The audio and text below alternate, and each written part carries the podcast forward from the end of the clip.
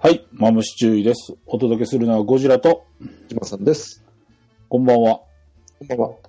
いや、また今回もね、今 週も、おお毎週お届けできてね、非常に嬉しく思うところなんです けど、うん、先週いつだっ け先週、先週の概念、俺たち変わったからね、 ももうう覚なえてないんかだらね。ね。もう季節は変わり、環境変わりでね。ねうん。年まで変わったからね。年まで変わっちゃったね。明けましておめでとうございますも言ってないよね。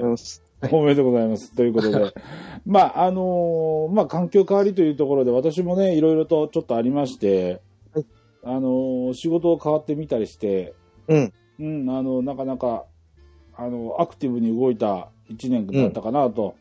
なるほど。うん。で、今年はなんとかね、いい年にしたいなと思いながらね、頑張ってるところなんですけど、ジェバさんなんか変わったことある、うんお私変わったことそうね、体重もそんなに変わってないけどなあいいなうん俺さ、太った俺さ、うん。前、前伝えた、言ったと思うんだけど、通勤2時間かけて行ってて、ちょっと大変だよみたいな話してたと思うんだけど、うんうんうん今、車で30分なんだ、通勤。さち近いね。えらい近くなったね。うん。もう夜寝れるでしょ、ゆっくり。で、車でしょ、ったら電車の時間気にしなくていいじゃない、うん。もう、すくすくと育育ってね、あれあの、ちょっと待って、文脈おかしくないかんあの、電車でストレスがあるから、うん。えー食べて太るっていう文文脈だと思ったんだけど、 うん。いや、いやえもう、そのストレスがなくなって解放されて、うん体は今度は、あの、成長モードに入ったんだよね。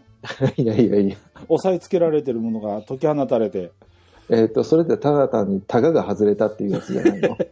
まあね、そうとも言うわな。あ、そう。それでね、う6んキロ太ったやさ、3ヶ月で。 3ヶ月で6キロじゃ結構なもんだいやねー、。俺びっくりしてさ、いや、着てたスーツがかなりきついなと思ってたのよ。うん、うん。で、体重計久しぶり3ヶ月ぶりに乗ったらさ、 うんあれ、あらまびっくり。あらー、0.1トンちけえぞ、こら、と思いながら さ、これはまずいわ、と思ってさ、いや、急遽もうダイエット大作戦で、今晩ご飯を抑えてね、うんあーそんななるほどね感じでちょっと運動をしようかなっうんて、うん寒かったのが今もうね、暖かくなってきたんで、うん、ね、あのー某有名ダイエットポッドキャストでは言ってましたからねうん、朝貴族のように食べ昼平民のように食べ夜貧民のように食べるといいよって言ってましたから、朝不まあ、夜を抑えるとねねいいことだとうん朝不合のように食べ、思う、うん、昼は、なんだろうな、小作人のように飯をか食い荒らし、うん、夜は、あのー酒の飲みすぎだ ね。もう溺れるように酒を飲み。もうもう堕落という言葉しか出てこないんだけどねもう家でぐでんぐでんでひっくり返ってる俺なんかもう世の中の人には見せられない ね。デレーンとなってるもあん。もうの久しぶりにあの配信したかと思うとこんな話で すかまあ、要は、おいちゃん二人でやってるよっちゅうところだね。まあそうですねうんあのそろそろあの健康診断というねああのー踏みを踏まないといけなくなりますんでね、そうだね。えー、覚悟しないといけないとういうことんで。あ、すよ。そうだ。健康診断の思い出した。思い出したうん。ジムさん、最近献血行ってる献血はね、年に1回すああ。る。ね。なるほどね。俺もこの間ちょっと行ったんだ、久しぶり。ほいほい。それがね、1999年以来だから、20ほぼ ね、20年近く行ってなかったんだよ。わわかった。も うこ、これでいこう。ん献血ダイエット。なんで なんで、えっ、と、ほれ、あのー、血6リッターほど抜いてもらったら さ、6キロ減るじゃん。いやあの、6リッター飲んだら、抜いたら死ぬ。そうだね。で、あのーうんほら、その時ね、まあ、数値は取ってくれて、まだ検査か帰ってきてないんだけど、血圧取るじゃん。はいはい。で、取ったらちょっと高くてさ、下が。え下が高いのはあんま良くないうね。ん、上うん130、下が今93って出たんだよ、そこで。あれやら。おあいーかんなぁと、ベスト、えらい上がってんなと、まあ確かにこううんね、街中で動いていったからっていうのは、ただ、下が上がってきてるから、ちょっとやっぱり体重の関係があるのかなと思ってね、ううんやっぱコンん、トそローうルしなきゃいね。けないね。うん、うん気をつけないと自分だけじゃないですからね。そうですね。ただ、いろんなものを背中に背負ってますからね。うん、でも死んでしまうと全部のローンがクリアになるというメリットもあるんだよね、うち。男心か。切ない制度だね。お金を金額に変えるってやつだね。うんまあね、え命は命であった方がいいんですが、はいはい。あまあ、それはさておきね。あのーで、最近さ、ちょっと話題になってたっていうか、ちょっと大きな、ニューまあ、全国区のニュースにもなったんだけどさ、うんうん。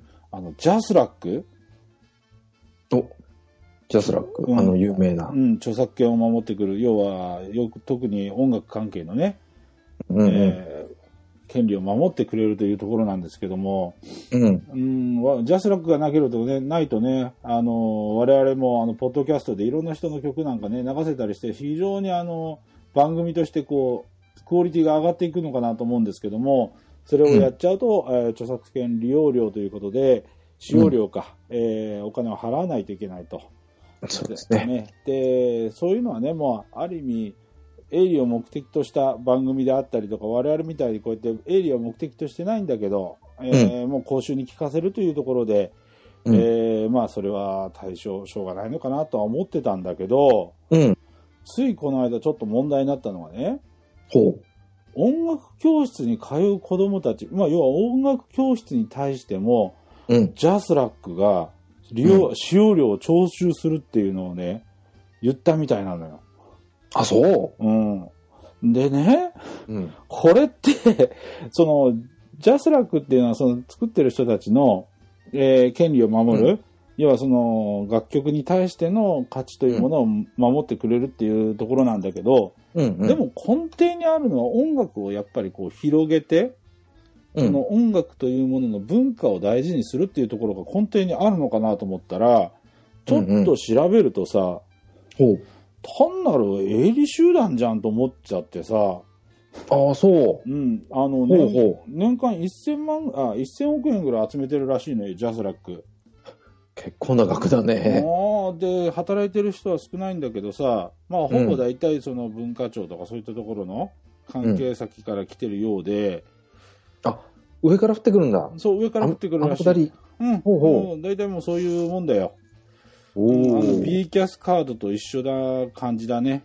あうあ、んなるほどね。うんまあね、絶対これつけなきゃテレビ売らせませんぜ、日本ではっていうような縛りをつけて、ジャスラックの場合はやっぱり、こういう著作権のあれではもう日本ではガリバーみたいな話で、巨大なんだよね、うんうんうん9割以上ジャスラックが管理してるらしいんだけど、うん。うん、そこがね、うん音楽教室とか、あの、がこれね、ジャスラックのあの、まあ、法律的なところにもなるんだけど、うん。あの、非営利の学校での授業うん。の複製は無許可で可能なんですね。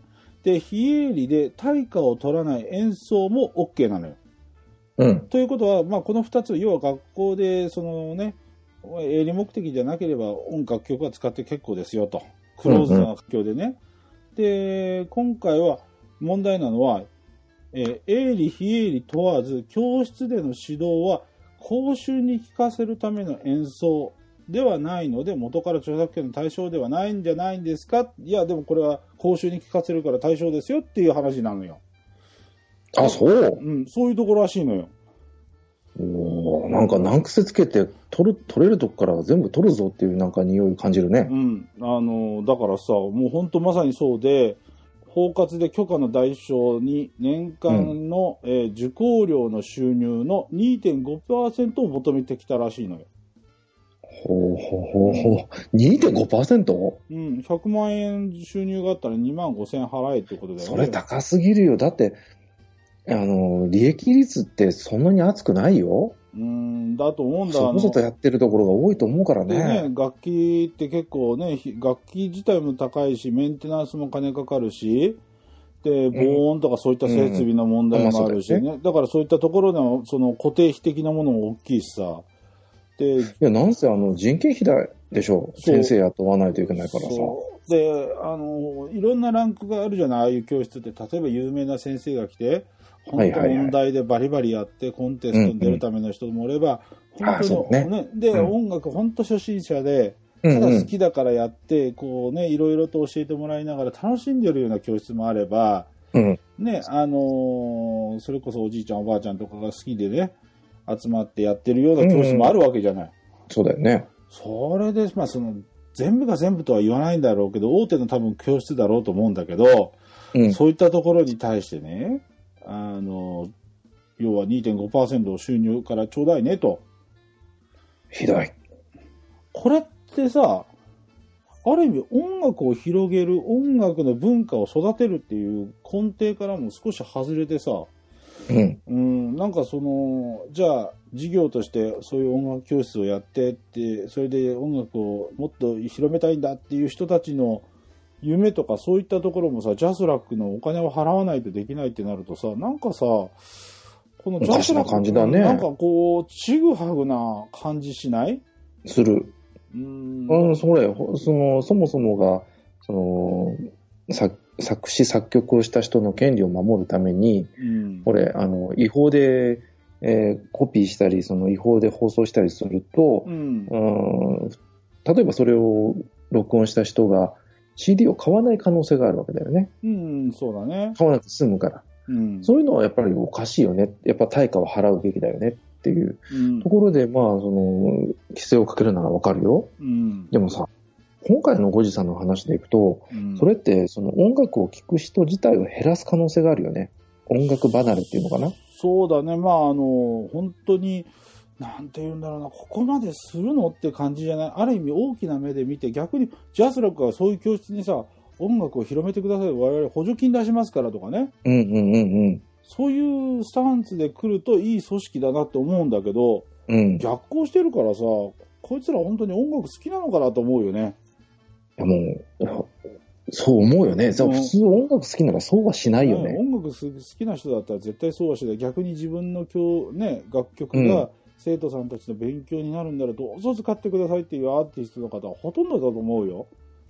そうだよね。だ、だって人に聞かせてそれでお金取るならそりゃ、そりゃいくばっか払えよっていうのはわかるけど、習ってるだけでしょそうそうそう習って教材だようん。だからでさ教材のその楽譜だって、そりゃ、ね、お金かかってるし、コピーして使ってるわけじゃないんだから、うんそれは、そ、ねえ、ちょっといかがなものかと思うね。思うよねだから本当、うんさっき言ったように CD の売り上げが下がってさそういうあの、うんうんしまあしあの産業としてのうん。言い方下がりになってやっぱりそういったところに対してもなんとか自分ところの著作権収入を、そのさっき言った1000億を守るためにうん。やるんだろうねだからねジャスラックはフィットネスジムとかカルチャーセンターでも徴収対象を広げるんだって、フィひットどい話だねフ。ィットネスジムでさ音楽がなくてさ何があれだけみんな汗流しながら体を動かされるのと思うじゃない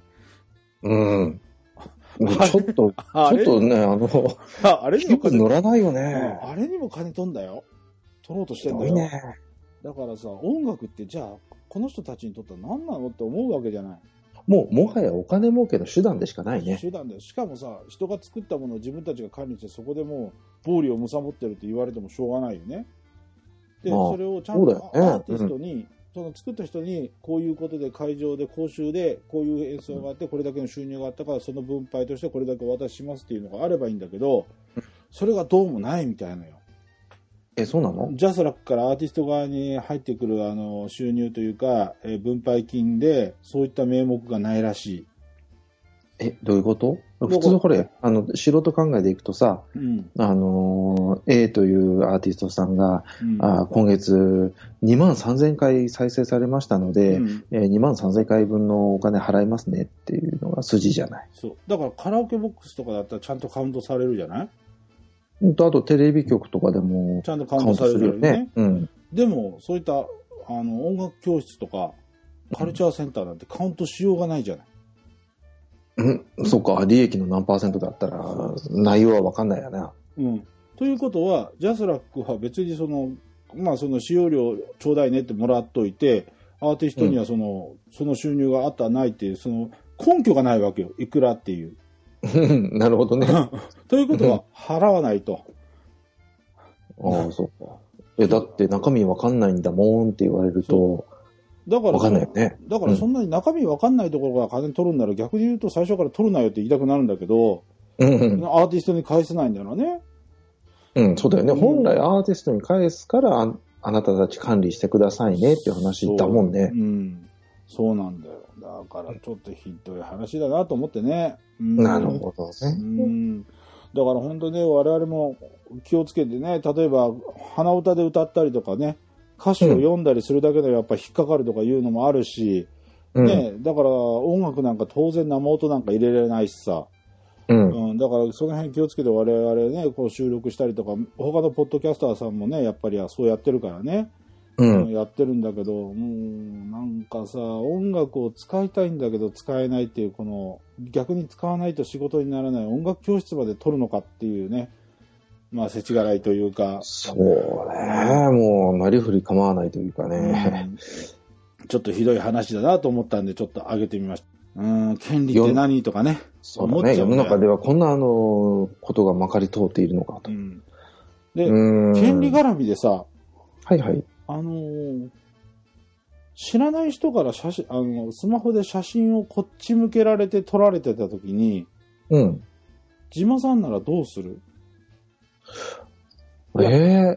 俺を多分ね被写体の真ん中に持ってきてないと思うんだうんうんうん。でもね俺が車から降りたところで、うんその人はスマホを持って私の方に向けててうん。で私の横には当然その私の車と他の駐車場だったら他の車と、うんあとは自動販売機が後ろにしかないわけよなるほど。でどう考えてもこの,、このカメラの方向にはとってもあの写真に残すべきようなものがないわけよ。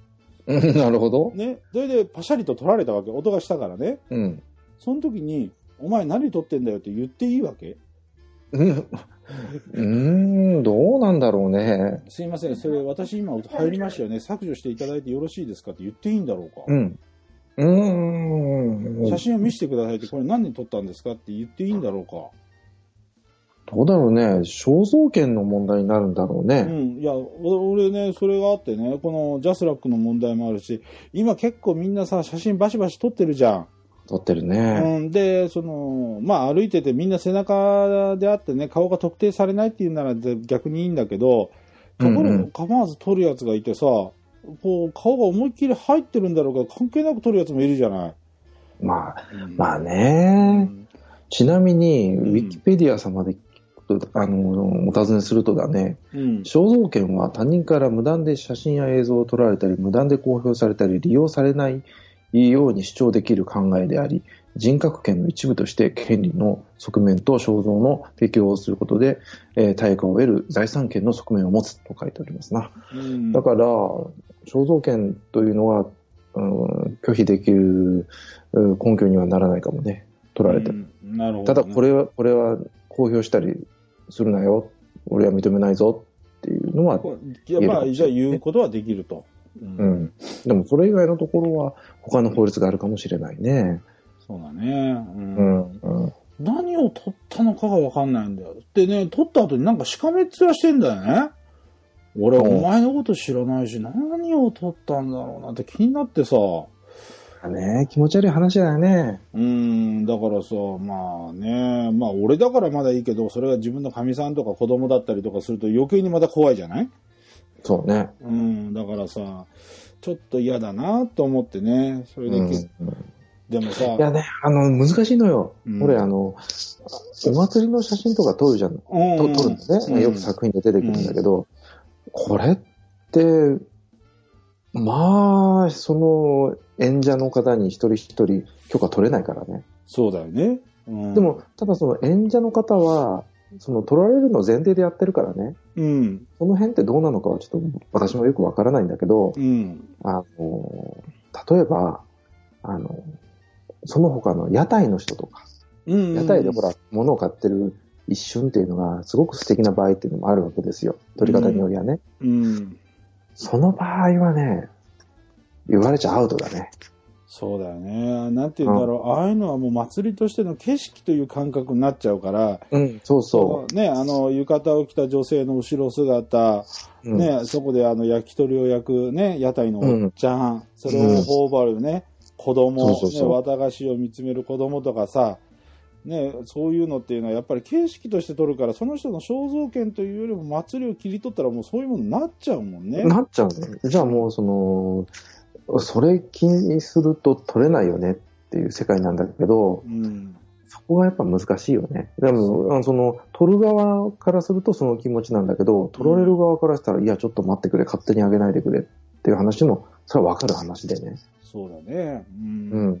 うんで、あの、その人のカメラの中だけで永遠に眠り続けるならいいよ。うん。でもこれ、今 SNS だ、なんだかんだでさ、そう、上げていくからね。うん、あれあれって話になるわけですよ。うんそうなんだよインスタグラムとかね、上がっていくし、あの、もうだからさ、その肖像権って、まあちょっと話長くなっちゃうからあれだけどさ、うん最近のテレビ見ててもさ、街頭インタビューで、そのインタビュー受けてる人はいいんだけど、後ろの人たちみんなモザイクで隠したりしてるじゃない。そうなのよ。モザイクあのでねぼかし、ぼかしって言うんだろうか。もうあれさ、そうそうそうもう番組としてさ、何の映像として綺麗なもんじゃないじゃない、あれ。いや、この前ね、びっくりですよ。あのードラマでもあったからね。あ、ドラマでもあったのもう僕の大好きなね、孤独のグルメっていうね、おあー。のあの番組でもねいい、ねぼかし入ったからね。いやだからねあれっうてあまりにも昔ってそんな気にしてなかったんだけど、うんうん。あの気にするがあまりなんていうのかなその映像のなんていうクオリティというかそういったものまで落としてるような気がしてさうんうん、だかそうだらねねちょっとねそこまで過剰に反応する人も確かにとお前肖像権だろって言われりゃそらね放送局側も番組制作会社もそれはそうですねって話だけど、あれを入れ入れることによってねものすごい違和感があるのよ。違和感あ るね。なんなのってそれは言えるね思うんだけどね。まあね、そういうところだね。でもまあ、そういったところ守っていかないとね、法律あるから昔さ。はさ、昔はあの、ほれ、ビデオってなかったじゃない。うん。だからその、映ってても、記憶は薄れるわけですよ。そうそでも今、ビデオがあるでしょう。ビデオは ?DVD が出るでしょそうもうデジタルで録画してしまうと画質は落ちないし、逆に伸ばしてしまえば、そうそうものすごく顔が認識できるからね、認識できるからね。そうなんだよ。だからまあ時代も変わってきたんとは思うけど、なんだかねって感じだね。ちょっとアレルギー反応出しすぎかなっていう気もするんだけうど、んただ、ね、お忍びで東京に行ってて、たまたま後ろにね、あイインタビュー受けてる後ろを通って顔がバレて、それが不倫してるお姉ちゃんと で、家族、 ね、そういう家族やらは、会社からは、とか って、俺の人生どうしてくれるんだって言ったら、確かにそれは所属、ね、か許可取ってないからしょうがないよね。うん。それ言われたら いどうや、しようまもないんだあ、あけど。の、元を正すとだね、うんえそれはそういう不定な行為をする方が悪いって言われるね。悪いんだけど、それを放送していいとは俺は言ってねえだろみたいな論調になるんだろ 今、 まあね。う ん確かに昔だったらそういうことするお前が悪いんだよって言ったら、それで、あ、そっか、ごめんってなるんだけど さ。うん、いいな。そうだうね。ん、そうなんですなよ。まあ、なかなかその、立場によって、えー理屈も原理も変わってくるっていうところでね、そうだね。あの、難しいですね。うん。もうんう、だからね、ちょっとその辺はね、我々も写真撮ってるんだけど、どうしてもやっぱり気をつけないとね。そうですね。うん特に特にあの、世に出す場合はね。そうネットにも簡単に今載せれるから、それで、あの自分の子供をあげるのもちょっと俺はちょっとどうしようかなって思うとこもあるんだけど逆に周りにね、あのお友達とか、えーお母さんとかそういった写真が一緒に写り込むからそれをあげる場合はもう本当あの目のところとかねあの、そういったのをちょっと塞いで出すようにはしてるんだけど、うん。ままあそんな写真ならあげねえ方がいいなと俺は思うんだけどね。あね、その、難しいね。その、インスタグラムに上げてさ、うん、だんだんこう変な感覚になるわけですよ。その、うん見せたいんじゃなくていいねっていうリリアクションが欲しいために上げるっていうね、うん、おかしなことになるわけですよ。うん、そうだね。で、まあ、いずれそのイン、インスタ疲れっていう話にななるんだろうけどさ。うんうん。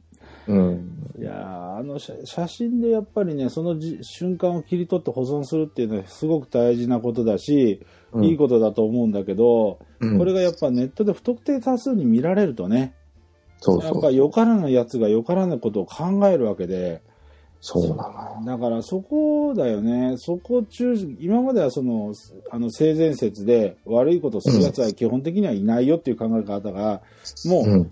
今はもう悪いことするやつがいるのが前提で物事を進めていかないとうん。いけないからさ、そういう写真もさ、あれもなんか自分のアルバム感覚で上げてる人も多いんだろうけど、実際はもう世界中どこからでも見ろうと思えば見れるし、コピーなんて簡単だし、うんね、転用されるし、そうそうそメタデータが載ってれおっばかない話ね、位置情報も載ってればもうすぐ分かっちゃうし、う。うん。怖い話だよ、本当ほんとうね。ん。そうなんだよね。だからその辺はね、ちょっと皆さんも気をつけてね、やっていかないと。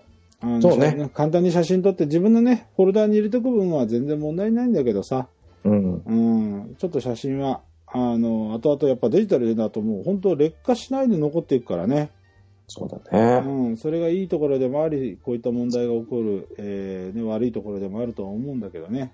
そうそうそう。我々の音声もね、うんちょっとね、あのー未来英語残すじゃ残せるからね。うん、まあ、取っとくやつはいないと思うんだけどね。あの、取っとく方はいらっしゃらないと思うけど、うん消し忘れる方はいるかもしれな いね。あ確かれに残ってるゴミみたいなの。 あ、ゴミゴミって言ってピッと 消される運命だろう。気づ気づかれたら消されるんだね。じゃあそうね俺たちの声はねそうそうそう。そうまあまあ、それぐらいの方がいいよ。なんなんでしね、気楽に喋れるからね。そうだねうん。はい。で、えーっとさ、今日収録はあの3月の11日、えー、2017年の3月11日にやってるんですけども、うん。うん、6年前、2011年、えー3月11日といえば、えー東北地方の太平洋沖地震ということで、あの、東日本大震災だね。そうだね。ちょうどもう6年だよ。いやー、もう本当あの映像はね、うん。本当にね、うん、もう未だにね、こう残ってるね、脳裏にうね。ん。あの時に、ちょうどお昼の、えーまあ午後2時46分に発生したというふうになってるんだけど、うん。ちょうど仕事をしてて、ね、ちょうど全国の会社だったから、うあんうん。の仙台営業所が大変なことになってるということで、うでん。テレビのニュース、ね、事務所でつけたら、あのー仙台空港だったかな空港に水がザーッと津波が来てる映像が出ておーはなんでこんな離れてるなんでって思いながら街のあの地図見るとすごいことになっててっていうところで、うんうんそれを今ねふっと思い出してね、うんそれからね、あの港とかでどんどんか、ね、あの津波が来て、車が流され、うん、家が流され、あれを見るとやっぱり恐ろしいね。あそううだね。ん。もう対岸の火事っていうわけじゃないからね。こっちも熊本で地震あったからね。津波津波こそなかったものの、去年の4月に熊本地震だろうんうん、やっぱりあの自然の前ではね、に人間というのはいかに無力かとうん。いう話ですよ。本当だね。う。うんん、で、いまだにね、やっぱ原子力発電所の問題っていうのはやっぱ国を二分するね、論議の対象でもあるし、その福島第一原発に関してはさ、うん。いまだにやっぱり新しい事実が出ててさ炉の底が溶けて落ちて、うん。うん。ね、まだそれがあれして線量が高いとかさ、あ、そうう。ん、これもう、多分あのチェルノブイリ並みだよ多分ロシアの。あ、そうなのうん。であのロシアのあれも炉が思いっきり見えてて中で燃えてるウラン燃料が見えてたんだけど要はもう炉の炉の下をもう要は溶かしてもうコンクリートの上に落ちてるのよそれが。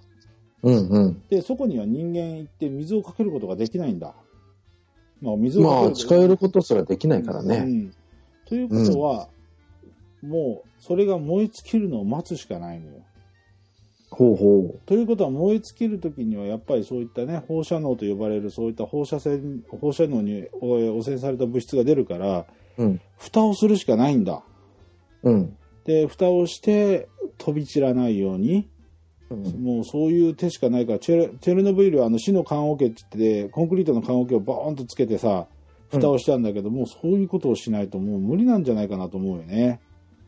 うーんまあ、まあ、その出てる線量的にはチェルノブイリのうんほどは全然出てないといううん。話を聞いてい、まあね、ネットとかで流れていたので、あ、そう、そうなのうん、だから場所によるんだよ。だから政府発表の分っていうのは、年間20ミリシーベルトっていうのが、うんえー、20ミリだった。20ミリシーベルト、単位もちょっとあれだけど、20っていう、えー単位ものがあって、うん。えーそれ以下で避難地域と、えーそれが以下であ20以下であればもう避難解除っていう地域になるんだけどうん。これ東京はさ1ミリシーベルトなんだよ確かうん1なのよ、うん。その20倍の差は何なのっていう話なの。差別だろって。健康において。要は、20のところに人間住んで帰っていいですよっていうふうに国は言うわけよね。うんうんうん。でも東京では1ミリシーベルトなのよ。1うなの。ん。うん。じゃあ、その20倍の根拠って何なのって。要は、あー放射線量がね。そうそううんあ、あのー東京だったら1ミリ、年間1ミリか。これが普通だ超えるろとうんうん、ダメなんだけど、あのー福島の周辺だったら、 20までいいです20よ。だから、この20倍の差は何なのとかね。うんなるほどね。ううんんうんうんでも、でもさ、やっぱりは、あのーあれなんだよね。自慢さんだったら、そういう地域に、国に、故郷に帰ろうって思うああ、難しいね。あの、今僕が知ってるっていうか、ラジオとかで聞いてる話でいくと、うん。あの、政府の発表してる数字っていうのは、えーコンピューターで弾いた数字であって実測値でないうん。という話があって、んまあ、実際に実測すると、まあ、風向き等にもよるんだろうけれどもう、ん。まあもっとぐっと低いような数字らしいんだわ。うん。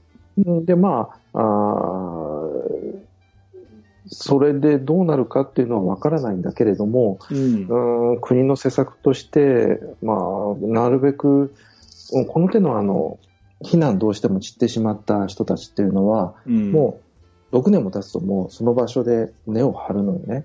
うん、そこに生活の基盤ができて、うん子供さんとかが、あ学校とか行くともう帰れない。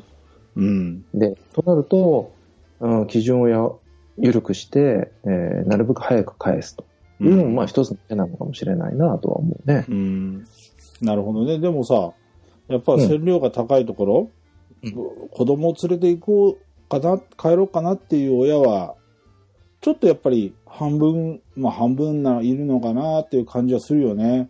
そうね、そこはね、正直、あの、ほら、我々ってそんなのわからないじゃない。うん。あの、1が20になって、えーその、例えばその悪性の新生物ができる可能性がうん何パーセント増えますよなんて、数デ字ータがわかんないから。データがないもんな。うん。だから判断しようがなくて、うんそれは20倍になったら怖いよねって言ったら帰れないよね。うん。だからそのうん20倍っていうのは健康被害を起こすレベルなのか、うんそうそうそそうう、そこなんだそうよそこ、そういうとそこにもなるしね。うんあの、北九州各地でこう、ね、郊外の街って言われたら、もうそれは匂いは出るわ、煙はすげえわ、もう目に見えて体に悪いって分かったからさ、環境汚染というものはあったんだけど、今回のその福島の場合はもう次元がさ、け人類経験したようなことがないようなことが起こってるからさ、うん。うん、だからちょっとこれはね、あの、今後もやっぱり復興というものはかなり時間かかると思うんだけど、うん。えーとりあえずあの、原発を止めろと。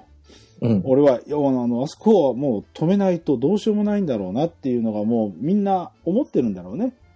うん。あの原発のあそこの福島第一のあのと第三第一と第三のあの吹っ飛んだやつを止めないと、うん要は元から立たなきゃさもうどうしようもないわけだ、であとは、うんあのせえー出るものがなくなれば空気中にある、えーものがついてる雨とかそういったものに流されてだんだんその放射線物質だって減っていくと思うんだよね。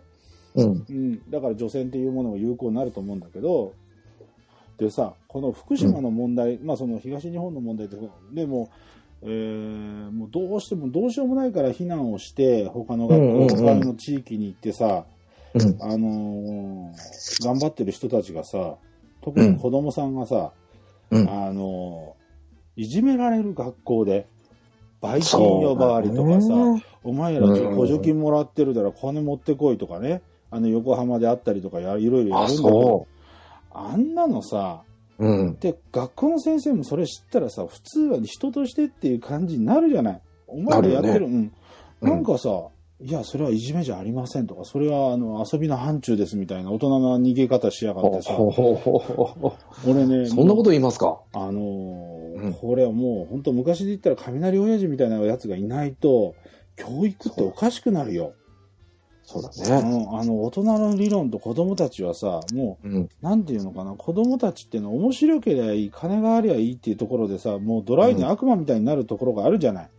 でまあ、大人ねその辺は未熟なところがあるからね。うんうんでそこに対して大人がいろいろと道徳とかさ社会的にとかさ、こういうことをしたらこういうことになるんだよっていう、その自分たちが経験したものを話すので教育だと思うんだよ。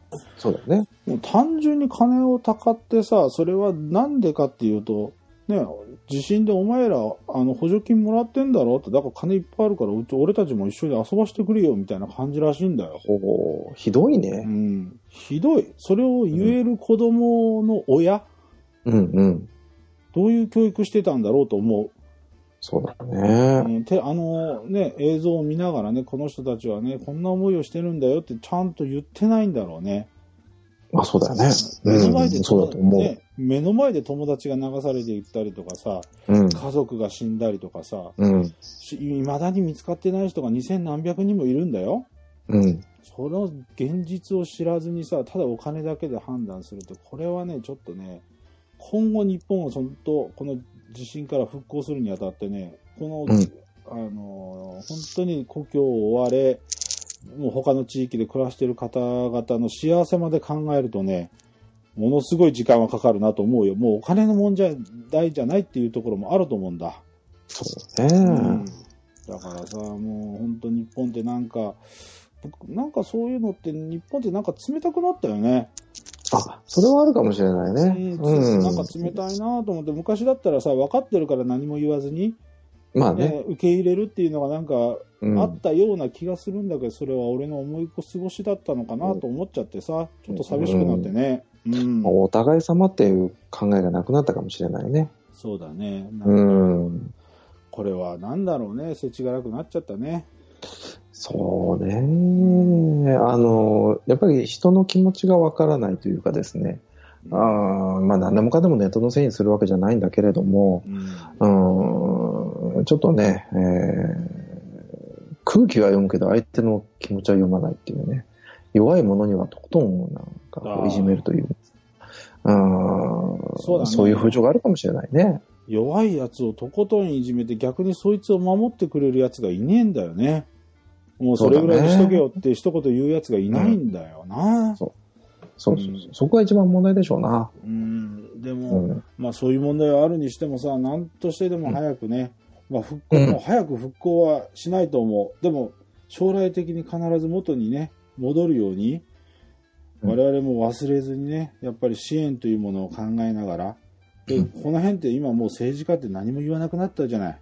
うん。もう復興庁を作りましたよ、それで大臣置きましたよ、だからもう、ね、それをね、粛々とやってますから大丈夫ですよみたいな感じで言ってるけどさ、うん。あの、除染の作業員の方々もね、えー一重受け、二重受け、三重受けでさ、ピン手跳ねしてからね、あの、上の方はもうボロ儲けしてるとかね、ああ、そういうのもあるだろうあねの。そうそういうところもあれしたりとかさ、だからもうそういうのっていうのはもうビジネスじゃなくて、本当は本当はもうボランティアの人たちが一生懸命やってるんだからさ、だからそれを国も支援してあげてとかね、うんで、科学的なそういった、あのー放射能とかそういった問題に関しては、本当、一生懸命ね、科学者たちはいろいろやってくれてるし、えーそそうこねをね、もう国としてもちゃんとしてあげるということだろうね。そうだねう。ん、だから本我当に々ねも、うねん。我々も忘れずにね、ちゃんとね、支援できるところはね、まあ確かにあの、お金で支援するっていうのもあるんだけどさ、うん。やっぱその土地に行くとかね、チャンスがあれうば、ん。うん。うん。あのーそういったところだね。やっぱ、そうだねいまだにやっぱり今日とかやっぱりニュースでやってたけど、そあう。のー街が本当にあ戻ってきてるなっていう実感がある場所と、うん。全くだなっていうところの、このコントラストがはっきりしてんだね。ああ、そうう。ん、だから、その辺もね、やっぱりいろいろ人口が減って、そこまでね、えーうんうん復興、まあその、整備するよりも、人が多いところから順にっていうのは当然の順番だと思うんだけど、うん。うん。やっぱりここで失った人たちと、えー土地と、あれはちうんょっと大きいよなって思うよね。そうだね。うん、うん、いや、全くね、考えさせられるというか、あの、忘れちゃダメだよねっていう話だ絶対忘れちゃダメ。メだよ。で、うんあれ、東京に送るための電力をあそこで作ってたんだからね。あ、そうだね。みみんなあの、あの地域で使う電気と思ったら大間違いだよ。うん、 そうだね。福島で東京の、東京都に、えー供給するための原子炉だったんだから。うん。そうそうそう。そういうことです。うん、だからね、そこのところも考えてね、やっぱり我々の地域にもやっぱり原子力発電所っていうのもあるしね、う。うんんやっぱりこの老朽化とかそういったあの想定外のものに対してのね、あれっていうのはやっぱり我々選挙とかそういったところの争点にもなることだから、やっぱりしっかり見とかないとね。そうね。いろいろ問題があるんだろうね。裏にはね。原子力村とかね。えー、いろいろいろ利権だなんだっていうのがうごめいてるんでしょうけどうね。んまあ、悲しい話ですよ。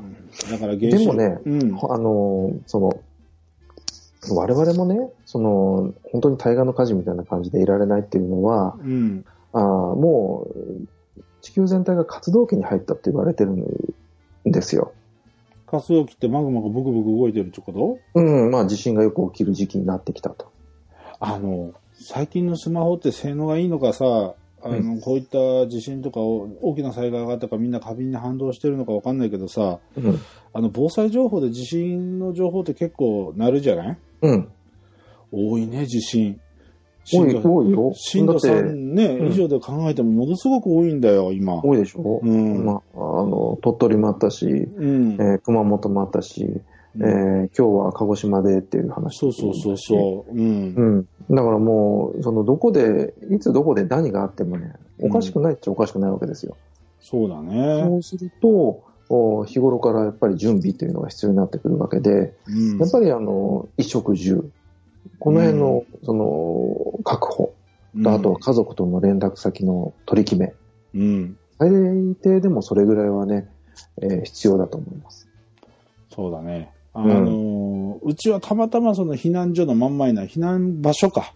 うん避難場所の真ん前だから、何かあったらこの避難場所に行けと。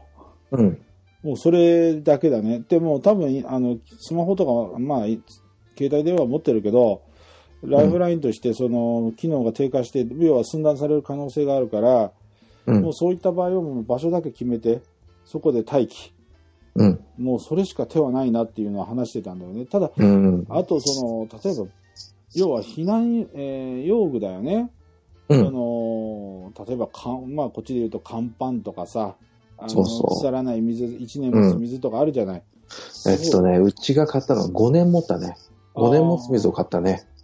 島さんとか偉いの、うちは逆にその防災袋っていうのはあるんだけど、うん。更新をしてないんだ よ。ああ、まあでもそれはわかるような気はするわ。なんかさ、もんうなんか本当悪いんだけど、まあ、自分のとこには起きないっていう気持ちがあるもんだからさ、うん、だからそういったところで気が緩んじゃうんだけど、やっぱりね、この間熊本に行った時に、うんやっぱり準備しようって思った。あのねそうだね。う熊ん。本でなんか、熊本城の絵が出てくるけどさ、うんうん。街中もね、あの、ひどいところはひどい。あ、そう。あ、まだね、僕もちょこっと通って、えー見たんだけど、高速がまずあの、おかしなことになってるようねん。波打ってるよね、まず。うん。うん、で、あとやっぱりブルーシートの屋根がまだ結構あるもんね。うんで、断層でガクンと土地のレベルが変わっててね、急激に家がな傾いたりっていうのはやっぱりあるからね。うんこれが本当、うちの、えー周辺で起きた場合、こういったことが起こった場合って、やっぱりあのー一時期パニックになるだろうから、やうっぱりん。準備はしとかないといけないねっていうふうには思うよね。そうだね。まあ水と、あとはあの体温を確保できるもの。うん。うん、まあ、食料とね、あと最低限のあのライト、ラジオ、うんあ、の、怪我をした時の消毒とか、うん包帯とか、うん。あー結構ね、あの、アマゾンとかでセットで売ってるからね。おー、そうなんだ。そうそうそうそう。だから、あの、まとめ買いしましたよ、アマゾンで。ただね、アマゾンのセットね、うん。バラ売りでね、買った方がトータル安いよねっていうのも、あーあるので、まあその辺はちょっとしっかり見極めてもらってですね。えーそうなのか。そうなのよ。あれ、この商商品、このセットだったら、バールで買った方が安いよねって。ああ、なるほどね。うーん、なるほど。ただもう選ば選ぶ手間が省ける、は省けてね、一発で揃うっていうのもメリットなんだけどねそうそうそうそうそううん。あるんだけど、うん。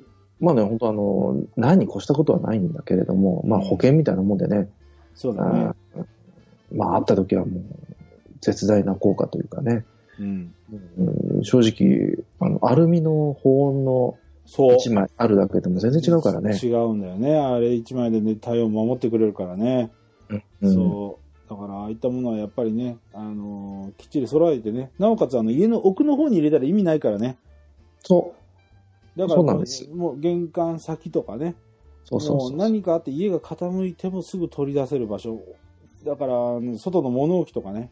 そうそうそうそ。そうういったところに置いとかないと、家の外意に味がないっていう階ね。段の下の収納のトイレットペーパーの奥とか、そんなとこ置いたらもう意味がないからね、出せない意か味ら。がない。うん。そこにあるけど取りに行く勇気ないからね、俺。そうそう、俺も、俺も嫌って言いますもんうね ん。そうだね。ですね。あの、まあ、ちょっとね、あの、最後砕けちゃったけど、うんあの、やっぱ最低限、あの、決めたり準備するものはね、いい機会というか、あの、準備必要かなと、そうだね。改めて思ったわけですよ。